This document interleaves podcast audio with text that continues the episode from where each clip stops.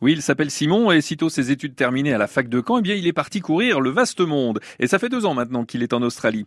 L'Australie est un pays très étendu, grand comme 15 fois la France, pour un peu plus de 25 millions d'habitants. Autant dire qu'il y a de la place. D'ailleurs, l'Australie, c'est le pays où l'on trouve le plus grand nombre de parcs nationaux et de réserves naturelles. Il y en a plus de 500. Alors Simon, euh, comme beaucoup d'Européens, vous êtes donc arrivé dans un premier temps à Sydney, où vous êtes resté pour un peu profiter de la ville, évidemment. Et après, alors, quelle a été votre destination suivante après Sydney? Alors, depuis Sydney, je j'ai fait quasiment le, tour. Hein. Ça a pris un bon bout de temps, mais j'y suis presque. Donc je suis monté ensuite vers le Queensland, qui est le territoire euh, du nord-est. J'y ai habité pendant quasiment un an. Et euh, c'était un peu toute la période Covid. Et ensuite, après ça, quand le Covid s'est un peu calmé en Australie, j'ai fait la grande traversée de Brisbane, donc une ville qui est au centre de la côte Est, jusqu'à Perth, donc de l'autre côté. C'était un, voyage de 100 jours en voiture avec des amis, c'était incroyable. Un voyage incroyable, c'est le genre de route euh, que l'on voit dans les documentaires avec ces trains de camions qui, qui sillonnent le désert, là, c'est ça? Exactement, exactement. Ces, ces gros monstres à, à 40 roues. Vous en avez croisé beaucoup? Oui, oui, oui, il y en a beaucoup. c'est notamment dans le centre. Étant donné que les, les, approvisionnements dans les villes du centre se font un peu plus rares, ils sont obligés d'envoyer les plus grosses cargaisons. C'est pour ça qu'ils passent par ces énormes camions.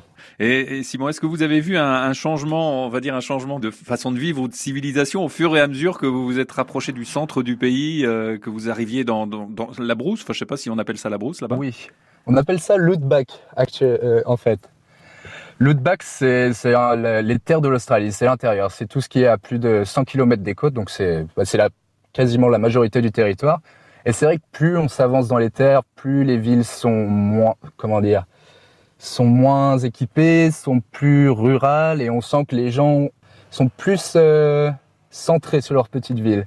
Et c'est assez intéressant parce que du coup, les gens qui vivent là n'ont pas trop d'ouverture vers la côte est. Mais cela dit, ils restent vraiment fort accueillants.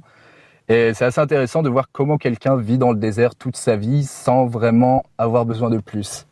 Alors c'est pas c'est pas le désert, les dunes de sable, cela dit, c'est vraiment du désert, des cailloux, parfois une petite montagne à gauche, à droite. Mais oui, c'est vraiment rien, c'est beaucoup de vide. On conduit peut-être 10 heures sans voir un village parfois. Donc c'est avec juste une station essence entre deux. Donc oui, c'est vraiment beaucoup, beaucoup de rien au, milieu. Et c'est fascinant et effrayant à la fois. Une expérience pas banale en tout cas. Hein. Simon, on vous retrouve demain, ici même, avec 6 heures de décalage horaire depuis Exmouth. C'est sur la côte ouest de l'Australie.